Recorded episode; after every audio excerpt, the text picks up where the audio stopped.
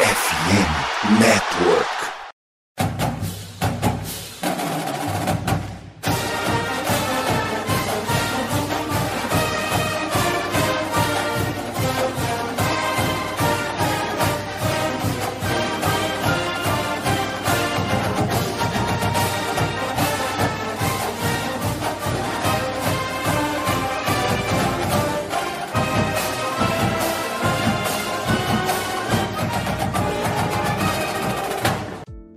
Saudações, amigos! Saudações, fãs de esporte! Saudações, fãs dos esportes universitários! Mais um final de semana estamos chegando com o meu, o seu e o nosso CollegeCast Esportes Olímpicos. Hoje, domingueira, são agora 21 horas 30 minutos pelo horário de Brasília, enquanto nós aguardamos o término de Penn State e Michigan que duelam pela última vaga no Frozen Four a gente chega aí para falar de muito hockey e de muito basquete. Estão definidos os times que irão jogar o Final Four do March Madness. E como eu falei, a última vaga do Frozen Four masculino está sendo definida neste exato momento. Por enquanto, o Penn State vai vencendo por 1 a 0 o time da Michigan Wolverines, restando pouco mais de 11 minutos para o final do terceiro período. E para falar de hockey e para falar de basquete, eu tenho aqui comigo os especialistas dos esportes universitários. Vamos começar pelo fim, vamos dizer assim. Andrezito, enquanto esse jogo dos dois rivais da Big Ten não se conclui, a gente vem para falar de jogos que já foram concluídos. Boston volta ao Frozen Four pela primeira vez depois de 15 anos. Tivemos surpresas, tivemos grandes jogos. E a nossa queridinha Colgate F no chat. A nossa querida marca de pasta de dente não deixou os dentes brilhando nessa semana.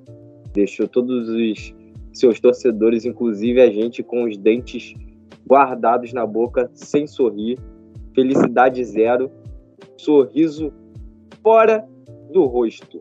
Tomou uma lavada, mas eu falarei isso em breve. Eu só queria dar um boa noite, boa madrugada, bom dia, boa tarde a todos aqueles que estão nos ouvindo e uma belíssima noite a você, Pinho, ao Luiz Gustavo e ao Michalski. Dito isso, internacional, beijos. Eu não ia fazer piada com o co-irmão, mas já que você se adiantou, é isso. Bom, o André já deu spoiler. Felipe Michalski, muito boa noite, tá de cabeça quente. O Internacional foi outro time que não deu motivos para sorrir. Tennessee, mesma coisa. Tá difícil a vida do nosso jornalista favorito. Muito boa noite a todos e bom dia, boa tarde, boa noite a todos que forem acompanhar a gente em qualquer horário do dia, né? Uh, porque esse podcast, para quem não sabe, é gravado, né? Que incrível. Bem, esquecemos o internacional, já estou acostumado com essas palhaçadas, me desculpe. Tivemos um March Madness assim com jogos bastante incríveis, né? no Sweet 16, nas oitavas de final, e no Elite Eight, nas quartas de final. Infelizmente, a Tennessee fez o que ela sempre faz, que é pipocar e, enfim, né, teremos um Final Four bastante diferente, né? Teremos Florida Atlantic indo pela primeira vez. Das quatro equipes, né, três são, são estreantes, né? Florida Atlantic, San Diego State e, e Miami, sendo só Yukon, né, a equipe já mais tradicional, a única que tem título nacional entre essas quatro equipes, né? Saudações também ao Luiz Gustavo, saudações ao André, saudações a você, Matheus Pinho. Semana que vem eu tô te enchendo o saco em Passo Fundo. Uh, e Saudações a todos que estão nos acompanhando por aqui. Obrigado. É isso. Fechando a nossa escalação titular de hoje. Luiz Gustavo Mendes, muito boa noite. E é isso, né, cara? A gente tem visto a história acontecer diante dos nossos olhos, como o bem comentou. 75% do Final Four é de times que nunca estiveram aqui antes, e por obviedade, um time chegará na final buscando o título inédito, vencedor de San Diego State e Florida Atlantic. Obrigatoriamente se for campeão, será inédito por razões óbvias, como nunca tinha chegado até esse momento, e obviamente também fará uma final inédita. Mas nós podemos ter a final mais aleatória de todos os tempos no basquete universitário. Muito boa noite. Boa noite, Pinho. Eu também quero desejar uma boa noite para o Michal, o André e para todos os fãs de esportes universitários que estão acompanhando esse episódio do College Cash.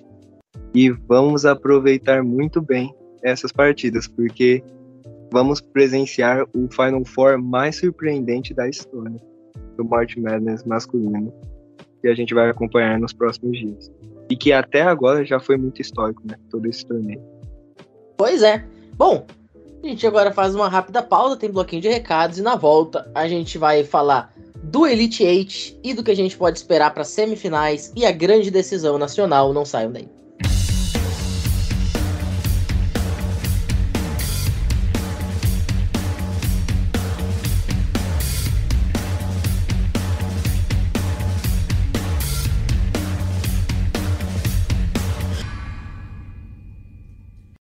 Bom, obviamente nós estamos no March Madness, nós estamos no mês de março. E como tal, a gente aproveita aí essa oportunidade para falar um pouquinho sobre essa parceria da FN Network com a Esporte América, porque, senhoras e senhores, a promoção ainda está de pé. Se você quiser comprar produtos do seu time da NFL, da sua franquia favorita ou da liga em si, com desconto de até 50%, eu disse e repito, 50%. Basta você ir até o site da loja Sport América e usar o cupom que vocês vão ter que descobrir qual é pelo Twitter da rede FN Network e pelo nosso, arroba SomosFNN, arroba o CollegeCast. Eu não vou falar qual é, você vai ter que ir lá procurar para saber. Mas, como eu falei, descontos de até 50% é imperdível. Semana que vem, a bola começa a voar e os tacos começam a explodi-las na MLB. Os playoffs da NBA e da NHL já estão se aproximando, a NFL com o draft chegando, então para você ficar muito bem vestido, muito bem alinhado com aí a camisa do teu time, o boné do teu time, fica aí a dica. Vai lá no Twitter do arroba SomosFNN ou no O CollegeCast, siga a gente, evidentemente, procure o cupom e use sem moderação. Tá certo? Então, depois de mais uma vinheta, a gente volta aí sim para falar deste March Madness e desse Frozen 4. Não saiam daí.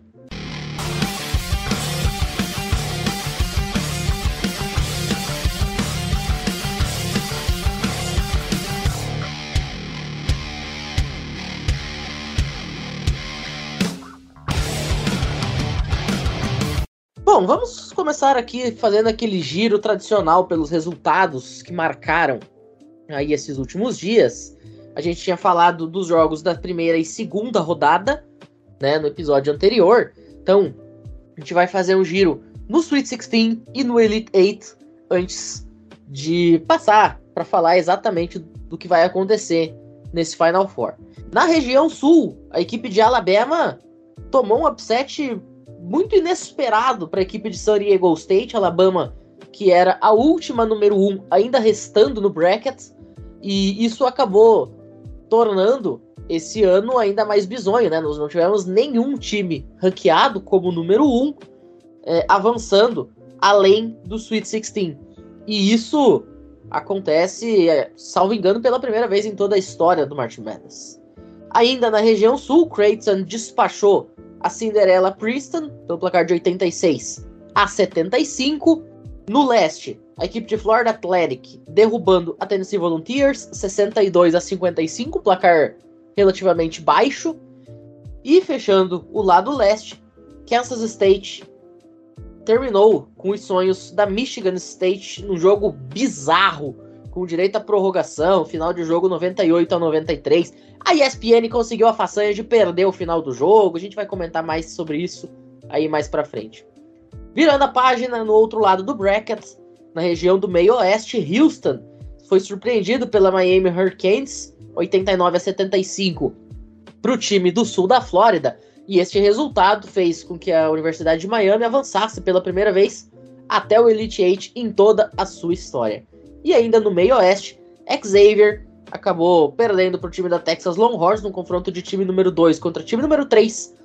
Xavier 71, Texas 83. E para fechar, na região oeste, Arkansas acabou sendo eliminada por Yukon, Arkansas 65, Yukon 88. E o adversário de Yukon no Elite 8 foi Gonzaga, que em mais um confronto de time número 2 contra time número 3, venceu a equipe da UCLA Bruins 79 a 76. Michalski, vamos abrir contigo. É, conta pra gente aí um pouquinho desses jogos.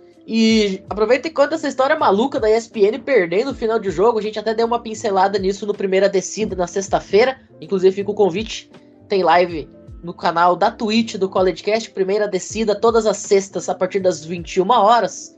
Você até contou um pouquinho dessa história, mas fala aí pra gente o que aconteceu de mais interessante nesse Sweet 16. Bom, esse Sweet 16 ele marcou a queda dos últimos seeds número 1, né?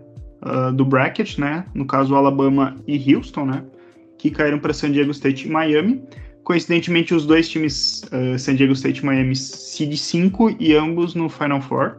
Alabama estava ganhando boa parte do jogo, acabou cedendo a virada ali no finzinho, né? Acabou dando o que a gente chama talvez de pipocada, né? Creighton eliminou Princeton com certa facilidade, 86 75. Teve ganhando praticamente todo o jogo, não, não foi nenhuma surpresa. Do lado ali de, da região leste, né? Tennessee também estava ganhando boa parte da partida. A partir de um momento, o Florida Atlantic fez uma sequência de 13 a 2 em pontos, abriu vantagem na liderança e nunca mais perdeu, né? No caso. Tennessee, que é marcado por ter uma defesa muito física e tal, só que esqueceu de pontuar, né? No caso, uma coisa muito importante, principalmente no basquete. Já o outro jogo, que foi um pouquinho antes, entre Kansas State e Michigan State, ele foi um jogo bastante emocionante, bastante equilibrado. Ele foi para a prorrogação e no fim tava 96 a 93 para Kansas State. Michigan State precisava de uma cesta de 3, né, faltando 12 segundos para acabar. O que aconteceu é que o jogo foi para intervalo e acabou passando um pouco do intervalo a transmissão brasileira e acabou que quando eles voltaram o jogo já tinha acabado. E na sequência final ali, Michigan State nem conseguiu, nem conseguiu arremessar, Kansas State roubou a bola e fez uma cesta ainda para confirmar a vitória por 98 a 93. Isso era bem bizarro, né? Uh, isso que aconteceu. Espero que não se repita, né? Acontece. Uh, Miami ganhou de Houston, 89 75. Esse jogo eu não vi, então não, não tenho direito muito a opinar. Texas venceu o Xavier por 83 a 71. Uh, também um jogo que eu não assisti, mas Texas não, não mostrou muita dificuldade para vencer. E o como atropelou Arkansas, assim, foi um troço que não teve nem graça, né? Então não tem nem muito o que comentar. E o jogo entre o CLA e Gonzaga, pelo amor de Deus, foi um jogo de doido. Assim, facilmente um dos melhores do March Madness. O CLA teve ganhando o jogo durante a maior parte do tempo, assim. Uh, Gonzaga quase sempre atrás do placar. E o CLA chegou, acho que tem uma vantagem ali em torno de 8 a 10 pontos. E daí, no segundo tempo, o CLA uh, emendou uma sequência de mais de 11 minutos sem cestas em arremessos de quadra. Mais de 11 minutos. É um troço bem bizarro. Uh, nisso aí, Gonzaga conseguiu virar o jogo e abriu ainda uns 8 pontos de vantagem. Aí o CLA conseguiu se recuperar e conseguiu uh, virar o jogo faltando ali menos de 30 segundos, né? Conseguiu fazer 76 a 75. Nos poucos segundos ainda que faltavam, né? Na primeira jogada que Gonzaga estava atrás do placar, eles pegaram e emendaram uma cesta de três lá do meio da rua e conseguiram virar. E daí o CLA não conseguiu fazer uma cesta para pelo menos empatar e forçar a prorrogação. Gonzaga ganhou então e foi para as quartas de final.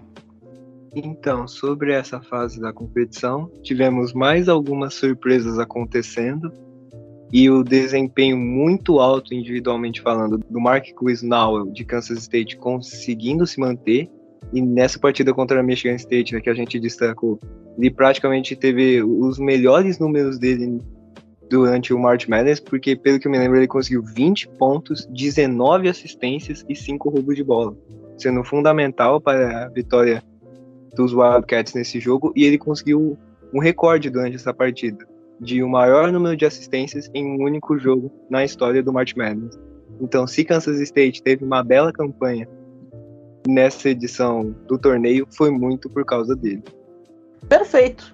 Bom, o fato é que, por obviedade, depois do Sweet 16 vem o Elite 8. E nele, a loucura, evidentemente, continuou. E San Diego State, depois de ter eliminado a número 1 Alabama, foi para a final da região sul e enfrentou Creighton, um jogo que foi hoje, domingo, data da gravação do programa, um pouquinho mais cedo, e terminou com um placar de 57 a 56, inclusive faltando dois segundos para o final do jogo, o jogo estava empatado, senhoras e senhores do conselho, para vocês terem uma ideia. Já já a gente comenta um pouquinho mais sobre essa partida. E ainda hoje, nós tivemos, já no finalzinho da tarde, a equipe de Miami sendo campeã do meio oeste, vencendo o time de Texas 88 a 81. Michel, você quer comentar um pouquinho sobre esses dois jogos de hoje, antes da gente falar dos jogos do sábado?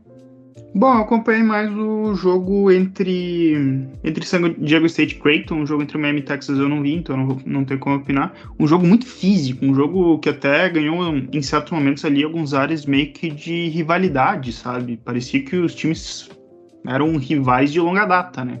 O que aconteceu, assim, Creighton liderou a partida durante um bom momento, assim, foi um jogo que as defesas se sobressaíram, principalmente na segunda etapa. A segunda etapa teve uma pontuação muito baixa. Foi um jogo muito mais defensivo, né, entre as equipes. E no final ali, uh, San Diego State conseguiu uh, finalmente alcançar a liderança no placar. E tirando momentos específicos que Creighton conseguiu empatar, ela conseguiu fazer ali uma cesta que conseguiu fazer ali no finzinho, numa jogada decisiva que ela tinha a posse de bola, Digamos que na jogada decisiva, um jogador de Creighton cometeu uma falta que não precisava, porque a bola não ia resultar em sexta. E com o jogo empatado em 56 a 56, faltando ali um segundo, o jogador ele errou a primeira, acertou a segunda, e aí faltando um segundo não tinha o que fazer, Creighton não conseguiu buscar, ah, então San Diego State no Final Four. E do outro jogo, né, eu vi que Texas estava liderando durante boa parte da partida, mas depois Miami conseguiu buscar a virada, né, uma virada importante, então, e importantíssima, então, a saída para o Final Four para a equipe de Miami, primeira também da história deles. E em relação a esses jogos, né, como o Michalski já disse anteriormente, a partida de Creighton e SDSU foi bem equilibrada, né, só foi ser decidida no último lance, literalmente, após uma partida onde os dois ataques né, tiveram momentos muito bons e ficou alternando entre ataque e defesa as duas equipes em um jogo muito equilibrado. Aí, depois disso, né, a equipe dos Spartans vão jogar o Final Four, após essa campanha muito boa que eles estão fazendo nessa edição do NCAA Tournament. E sobre a equipe do Miami Hurricanes, né, contra a Texas Longhorns, que foi um jogo que eu acompanhei mais, a equipe de Texas conseguiu estabelecer o plano de jogo deles durante uma parte considerável do jogo, só que aí a equipe de Miami foi ganhando espaço, aumentando a confiança dos seus jogadores durante a partida. O time no coletivo conseguiu encaixar algumas jogadas interessantes e aí nos minutos finais eles conseguiram a virada e mantém essa campanha histórica que eles estão conseguindo para a Universidade de Miami viva e pela primeira vez na história da universidade, né, pelo que eu me lembro, eles vão jogar o Final Four no basquete masculino. E o Bruno Oliveira deve estar bem feliz. Bruno que estaria aqui no programa hoje, mas passou a semana inteira doente, enfim, tá de atestado, vamos dizer assim, senhor Bruno Oliveira. Mas, cara, de fato, essa questão da, da, da virada ela é muito interessante, né? Porque Texas era favorito, é, se mostrava um time mais completo durante todo o torneio. E Miami, na verdade, ninguém esperava que Miami chegasse assim tão forte e tão longe eu lembro que no episódio da semana passada eu ainda comentei, cara, eu acho que o ganhador dessa chave meio-oeste será Houston. E eu acho que o campeão vai sair exatamente do confronto de Houston no Sweet 16. Mas eu falei, cara, eu não ouso descartar o time de Miami. Não acredito que vai acontecer, mas não ouso descartar. E foi exatamente o que aconteceu. Miami consegue tirar um déficit de 13 pontos. O jogo estava em 62 a 49 para a equipe dos Longhorns, faltando 14 minutos para o fim da partida. Miami vai buscar com um desempenho espetacular do Miller. O Jordan Miller, que se tornou apenas o segundo jogador da história do Martin Madness a ficar 7 de 7 em field goals, né? Ou seja, em jogada de quadra, de arremesso de perímetro, e também 7 de 7 nos lances livres, ou nos free throws, como os americanos chamam. É, o primeiro jogador a fazer isso no Elite 8 desde 1992, desde Christian Leitner, lá no, num jogo contra a equipe da Kentucky Wildcats há 31 anos. Isso dá muita dimensão do quanto esse jogador foi fundamental para a equipe de Miami e do quanto, de fato, essa equipe do, dos Hurricanes tem feito coisas que eram inimagináveis até poucos anos atrás. Ninguém falava do time de Miami no que tangia ao basquete. E o time de Miami, que enfrentará como adversário no Final Four a equipe de Yukon, que venceu com uma facilidade constrangedora a equipe de Gonzaga. Cara, Yukon vencer Gonzaga ou Gonzaga vencer Yukon não é nada de estranho, mas o placar dilatado do jeito que foi causa muita estranheza. Yukon fecha o jogo em 82 a 54. São 28 pontos de vantagem. É, nada deu certo para Gonzaga. Foi um dia em que realmente o time foi pífio. Para vocês terem uma ideia, o time ficou 2 de 20 em jogadas de bola de 3, 20 de 66 ali no perímetro. Cara, você acertar um terço do perímetro e 10% na longa distância, não tem como você ganhar um jogo ainda mais valendo uma vaga na semifinal nacional. E Gonzaga paga aí esse preço pelo péssimo desempenho. Do outro lado, o adversário de San Diego State será a equipe de Florida Atlantic, que vai calando e assombrando o mundo, dessa vez vencendo o time de Kansas State 79 a 76. Cara, eu acho que não tinha 10 pessoas no planeta que colocavam Florida Atlantic no Final Four antes de começar o campeonato, mas essa é a magia do March Madness, é por isso que esse torneio leva o nome de loucura, né, Felipe Michalski?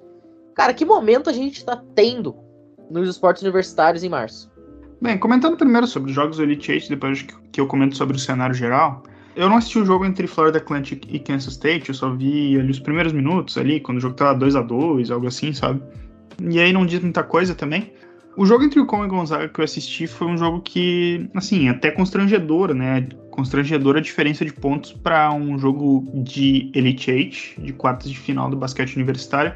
Mas a gente precisa ser justo. O Gonzaga, eu acho que não merecia nem ter chegado nessa fase porque ela foi pior que o CLA durante boa parte do jogo. Ela se aproveitou de um momento muito ruim de UCLA na partida, em que o UCLA até busca, mas dela consegue acertar uma cesta decisiva que a garante no Elite Eight. Mas Gonzaga não aparentava ter força para ter chegado ali onde chegou. Chegou porque, enfim, por força das circunstâncias, por conta de questões específicas, porque Gonzaga já estava sofrendo alguns jogos, né? Já tinha sofrido para ganhar de TCU também na segunda rodada só ali na primeira rodada ganhou tranquilo, né? Mas pegou um time muito pior. E, enfim, né, isso se refletiu contra um time de Yukon que claramente dá a direção de ser talvez o favorito a vencer o March Madness. Porque é o time mais sólido, ele venceu todos os seus quatro jogos com placares muito grandes. A menor diferença foi na segunda rodada por 15 pontos contra St. Mary's. E sobre o outro jogo, Florida Atlantic consegue mais uma vitória. É um time ali que tem demonstrado sucesso, perdeu apenas três jogos em toda a temporada e, enfim, faz justiça, né, a ter ido ao Final Four. Eu errei todos os palpites, né, de times que iam pro Final Four. Eu, eu tinha botado Gonzaga, tinha botado Alabama, Michigan State e Houston, né, eu acho que foi isso. Quem tiver analisado todos os podcasts deve, deve saber melhor. Eu acho que, comentando assim sobre o cenário mais geral do March Madness, eu acho que ele é reflexo também de uma coisa que a gente tem que analisar também para o espectro do futebol americano e usar como exemplo. A partir do momento que esse formato de muitas equipes se classificando e de se tornar plausível que todas as equipes tenham ao menos a chance de disputar o título, as coisas se equilibram. As coisas se equilibram. Porque, olha, a gente teve no Sweet 16 uma equipe de Ivy League, a gente tem no Final Four uma equipe de Conference USA, a Mountain West está representada numa semifinal. Ainda que San Diego State seja um programa muito competente, né, e que o basquete lhe dê condições para que outras conferências possam aparecer, isso no college futebol não aparece, sabe? A gente está acostumado com meia dúzia de equipes sempre as mesmas indo para o playoff, não dando chances para que outras equipes apareçam. E daí a gente vê algumas disparidades no futebol americano e a gente culpa equipes novas que surgem e não culpa o formato, sabe? O March Madness eu acho que ele tem muito a ensinar ao futebol americano, por exemplo. A Big East ficou a um ponto de levar dois times pela primeira vez em quase 40 anos né, que seria Creighton, que acabou caindo ante San Diego State na última bola do jogo. E se a gente Mas citar por... também os seeds das equipes que estão nesse Final Four, nós temos um seed 4, Yukon, nós temos dois seed 5, Miami e San Diego State, e um seed 9, que é Florida Atlantic. A gente não teve nenhum seed 1 indo para Elite 8 pela primeira vez na história. Os seeds 2 ali, que só tinha Texas, de seed 2. E nós tivemos ainda também o caso de, de Princeton, que era um seed 15 também indo até as oitavas. Nós tivemos um seed 1 caindo fora na primeira rodada pela segunda vez. Já é a segunda vez em cinco anos que nós temos um seed 1, um seed 1 caindo na primeira rodada. E também a gente vê cada ano no basquete universitário, muitas vezes um seed 2 caindo para um seed 15 na primeira rodada. Já não é algo que é raro. Muitas vezes tem acontecido um a cada ano, pelo menos. A gente tem histórias de equipes como St. Peters, Tivemos New Mexico State alguns anos. E o basquete ele é até um esporte que muitos dizem que é menos propenso a upsets do que, por exemplo, o futebol americano. Aí a gente pode discutir também o formato dos esportes ou uma coisa assim, mas esse formato de March Madness, de ser um jogo único decidindo toda a história, ele é um troço muito interessante, porque ele dá aquela chance de uma equipe muito menor realmente demonstrar seu potencial e eliminar uma equipe, né? Por isso fez isso contra a Arizona, sabe? Arizona também, que muita gente botava que estava no Final Four, não passou da primeira rodada, né? É, e tem a questão de que tem aquele famoso ditado da língua portuguesa que diz que tem dia que é de noite. Cara, tem dia que a tua bola não vai cair, tem dia que teu grande craque vai acordar com, sei lá, intoxicação alimentar ou que o principal jogador vai estar tá com uma dor de barriga e o time não vai conseguir jogar. É o que eu falei, por exemplo, do caso de Gonzaga. Os caras ficaram 10% em bola de 3 e menos de 35% em bola de 2. Isso a cada mil jogos vai acontecer uma vez com o Gonzaga. Acontece no Elite 8 valendo uma vaga na semifinal nacional.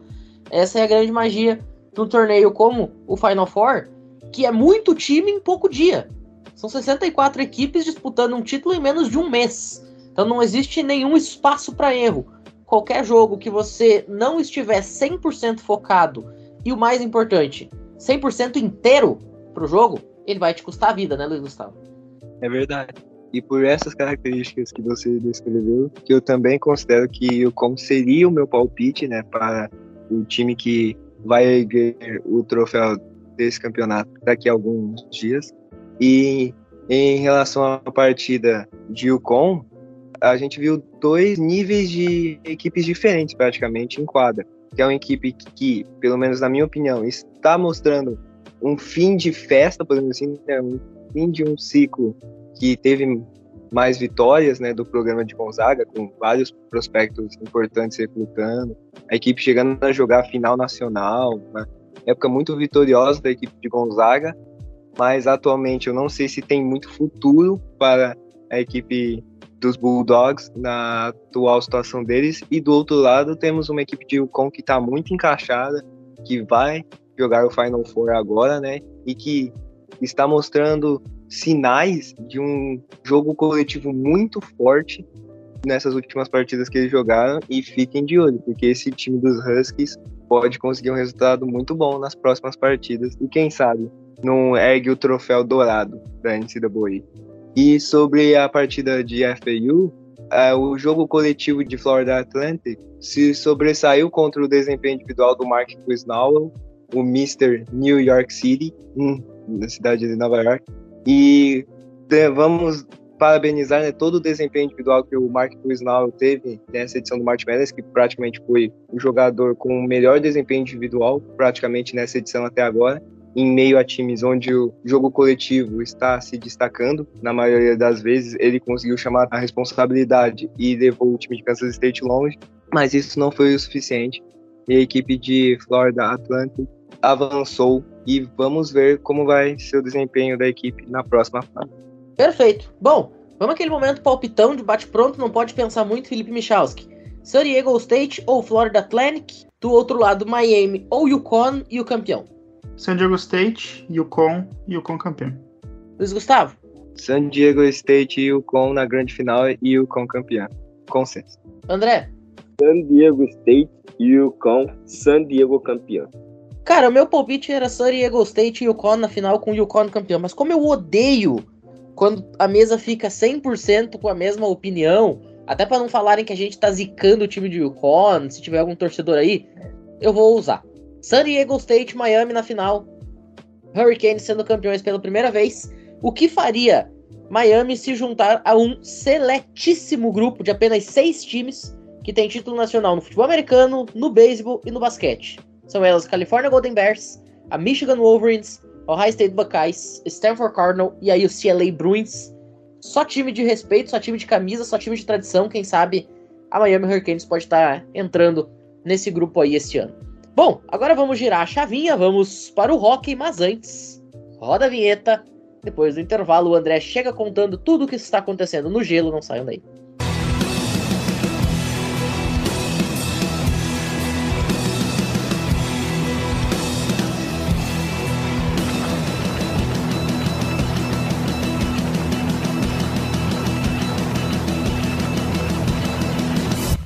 André, então vamos embora, vamos começar a falar de tudo o que está acontecendo no gelo, como a gente sempre gosta de dizer, o gelo está pegando fogo e infelizmente um dos nossos queridinhos acabou ficando pelo caminho. Mas eu vou te contar, cara, esse jogo de Penn State e Michigan tá entregando tudo e mais um pouco que a gente queria, hein, cara. É, tá um jogão, né? Nós vamos agora pra prorrogação nesse exato momento. Pode ser que até o final desse programa sendo gravado a gente entregue aqui o resultado em loco para quem tá ouvindo depois. Obviamente vai já saber o resultado e automaticamente não vai ser mais em loco. Mas nós vamos, espero que dê tempo, né? Como você falou, né? A nossa querida Colgate, ela acabou decepcionando, tomou um vareio, né? Michigan não teve ciência de que era Colgate e meteu de 11 a 1. Por isso que Michigan nesse momento está jogando contra Penn State, que Penn State também passou o carro, passou o trator na outra Michigan, Michigan Tech, né? Foi 8 a 0 e por isso que está rolando esse confronto. Mas agora falando sobre a seed número 1, né, que foi Minnesota, ganhou de 9 a 2 de Kansas. St. Cloud ganhou de 4 a 0 de Minnesota State e se enfrentaram com Minnesota ganhando de 4 a 1 de St. Cloud e agora indo para nossa querida semifinal, né? Que vai enfrentar Boston University, que passou o carro lá nos, nas oitavas de final. Boston University passou de 5 a 1 por Western Michigan, que ironicamente Cornell venceu a nossa querida número 4 Denver por 2 a 0 foi assim um placar mais justo, foi um placar mais fechado, mas Cornell já vinha mostrando que poderia vencer Denver, só que Denver era um time que estava lá no topo, batia todo mundo, né, e foi surpreendido. E o Boston University passou por Cornell nas quartas de final por 2 a 1 também, não foi um jogo fácil para Boston University, foi um jogo bem truncado, inclusive, um jogo bem interessante. E agora enfrentará nossa querida Minnesota, que é a número um. Dito isso, né, eu no início do programa falei sobre Michigan e Penn State. É, Pinho, você tem uma grande informação para nos passar aqui. Deixa contigo. Atenção, senhoras e senhores, no exato momento que André Limas falava do confronto de Cornell e Boston University, a Michigan Wolverines vira o jogo para cima da Penn State Nittany Lions e avança para o 27 Frozen Four de sua história. Placar final: Michigan 2, Penn State 1. Penn State fica pelo meio do caminho. Penn State sonhava em chegar ao Final Four, ao Frozen Four, pela primeira vez em sua história, mas o time dos Wolverines sai vencedor. A gente já já comenta tudo sobre como foi esse jogo, mas informação no exato momento que ela está saindo, o disparo certeiro do right wing, Max Samoskevich, colocando o time de Michigan aí na sua 27 aparição em Frozen Four. André, segue o baile que é contigo. Antes de falar aí no confronto de Michigan, né? É, nós vamos falar aqui sobre o número 2, Quinnipiac, que passou por 5 a 0 jogo tranquilíssimo, jogo fácil contra Mary Mac, né? Esse belo nome, Mary Mac, é um belo nome de se falar. Eu, particularmente, gosto de falar bastante Mary Mac. Ô, André, vamos combinar que Quinnipiac versus Mary Mac é o confronto mais legal dos esportes universitários no mundo, cara. É só nome sensacional. Eu adoro falar Quinnipiac e Merrimack. Eu admito que eu vou sentir saudades quando acabar a temporada de falar esses dois nomes. E aí só ano que vem. Melhor, só no final do ano, né? Mas aí, bastante tempo. E aí, bom, a minha queridinha também, Harvard, simplesmente foi trucidada, destruída, incinerada e, infelizmente, eliminada por Ohio State. Ohio State que passou por 8 a 1 né? Não teve conhecimento de Harvard. Eu falei tanto de Harvard na semana passada, que era uma universidade forte no, no gelo, né? Mas e, e Ohio State não vinha fazendo um bom ano, mas acabou que prevaleceu, né? O time de Ohio State. Não foi nesse ano que os nerds vão levantar um título, fica para a próxima. E as quartas de final foi Quinnipiac e Ohio State. O High State também tomou de 4 a 1 de Quinnipiac, que é, é uma universidade muito forte no gelo, né? Você que não está muito acostumado em relação ao futebol americano, Quinnipiac acho que nem programa de futebol americano tem, eu não me lembro de, de ter. E o Pinhaque acabou de balançar a cabeça, realmente não há, né? Tudo bem, tá tudo bem Quinnipiac, mas eu apoio vocês também criarem um programa aí, entrarem aí, e eu já descobri o porquê, porque a universidade não tem dinheiro para fazer um campo de futebol americano.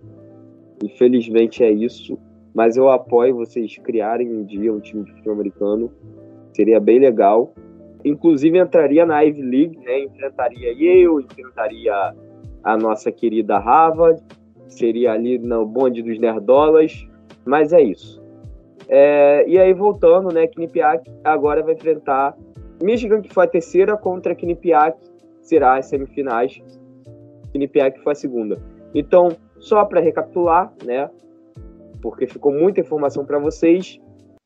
Minnesota, número 1, um, vai enfrentar Boston University, que nem ficou entre as quatro primeiras. Ficou ranqueada, mas aí é o comitê ajudando nossos amiguinhos, né? Brincadeira, Boston mereceu estar aí, Boston University. E do outro lado do bracket, né, nós temos a terceira Michigan contra a segunda Quinnipiac. E quem vencer agora irá para a final no Frozen Four.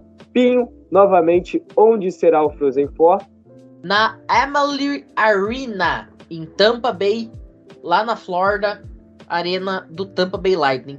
E o Andrezito, informação, porque aqui a gente só trabalha com grandes informações.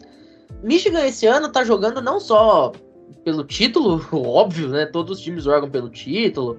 É um time aí que já tem nove conquistas nacionais no hockey, 27 aparições no Frozen Four aí esse ano, como eu já falei.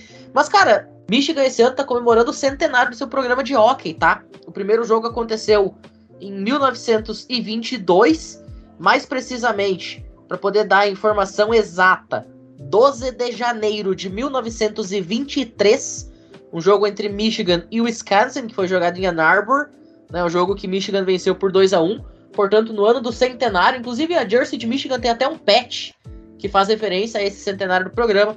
Michigan vai buscando mais um título nacional. Vamos ver se é isso que vai acontecer ou não semifinais e final nacional acontecendo esta semana lá em Tampa Bay, que tem se tornado a capital nacional do hockey, né? Com o Tampa Bay Lightning ganhando back-to-back -back championships, playoffs do college também sendo jogados lá. Então, para quem gosta de um bom hockey, a cidade de Tampa Bay tem se tornado parada obrigatória. Mas enfim, vamos para o momento palpitômetro também. Vamos começar com o André, que é o nosso especialista em hockey masculino aqui no College Cash. Andrezito, vamos lá. Semifinais nacionais, portanto, Minnesota e Boston University, Michigan contra Quinnipiac, vencedores e campeão. Eu aposto numa final entre Michigan e Minnesota. E o campeão será Minnesota. Michalski. Hum, Quinnipiac e Minnesota e Minnesota campeão. Luiz Gustavo. Eu acredito que os favoritos vão confirmar essa expectativa, então eu penso que vamos ter Michigan versus Minnesota, com Adam Fantilli liderando a equipe de Michigan para o título e se consolidando como uma escolha top 3 no próximo draft da NHL. Bom, eu vou ficar com Minnesota e Michigan. Eu acredito que é a vez dos Golden Gophers levantarem o troféu. Para mim, a tristeza eterna. Para quem não sabe, Minnesota, o maior rival é o Wisconsin e vice-versa, né? É, por exemplo, a rivalidade que mais aconteceu na história do college football. Nenhum outro jogo entre dois times aconteceu tantas vezes quanto Wisconsin e Minnesota. Mas infelizmente eu acho que o time dos Golden Gophers vem pro título este ano. Bom, a gente ainda vai cobrir muito, evidentemente, essas duas semifinais nacionais e as grandes decisões. E vou deixar uma dica aqui para rapaziada que quer conhecer aí um pouco mais dos prospectos, que nem o Luiz ali falou que tem jogador que pode liderar Michigan até o título e eventualmente ser uma escolha do top 3 do draft, para quem quer conhecer um pouco mais sobre o college hockey, eu recomendo ouvir lá o Tic Tac Go. Os meninos estão soltando dois episódios semanais, um falando sobre o hockey profissional feminino, né, o caminho para a Isabel Cup, que inclusive hoje foi definida a grande decisão da Isabel Cup, e também o outro episódio falando da NHL e pincelando um pouco do que está acontecendo nesse Frozen Four. Então acompanhe as redes sociais delas e também os episódios. Tem todas as informações pertinentes ao College Hockey. E é claro que o College Cast também segue acompanhando por aqui. Fechado?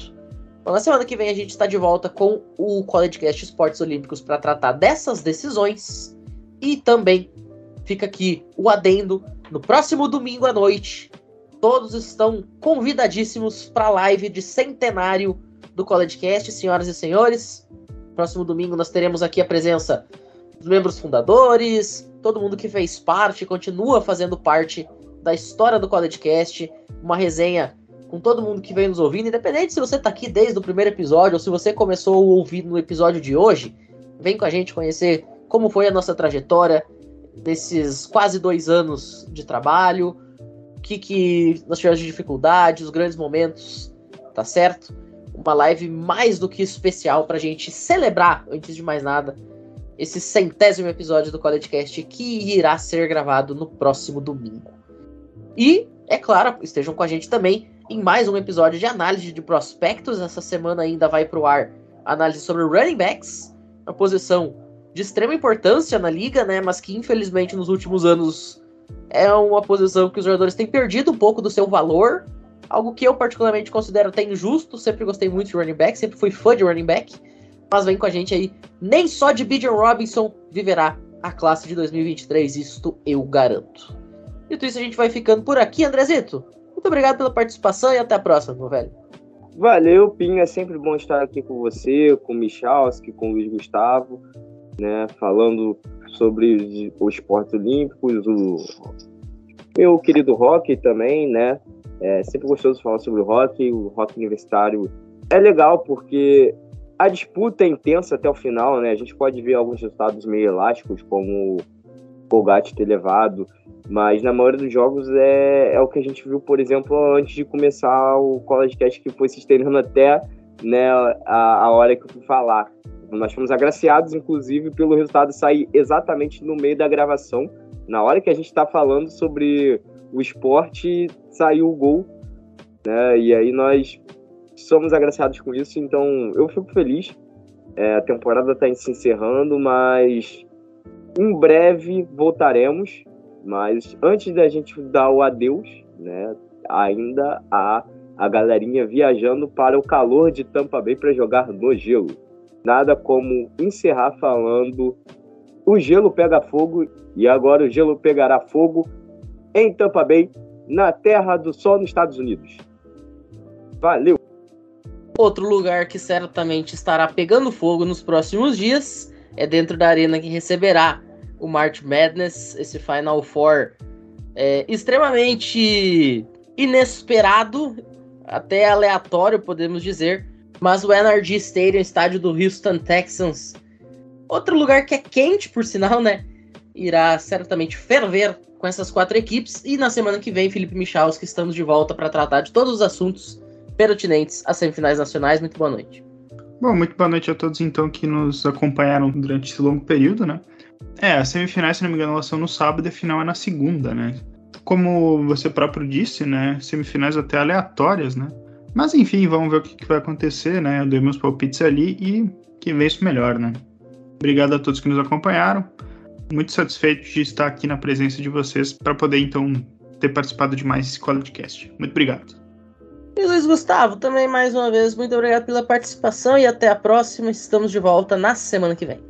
É verdade. E obrigado, Matheus Pinho, pela oportunidade de gravar esse episódio do College Cash. E vamos se preparar porque vamos acompanhar muitas partidas interessantes ainda nos esportes universitários. É isso. Bom, dito isso, a gente vai ficando por aqui. Muito obrigado a todo mundo que esteve conosco neste episódio e façam o mesmo aí no episódio 99, no centésimo, enfim, tantos mais que virão.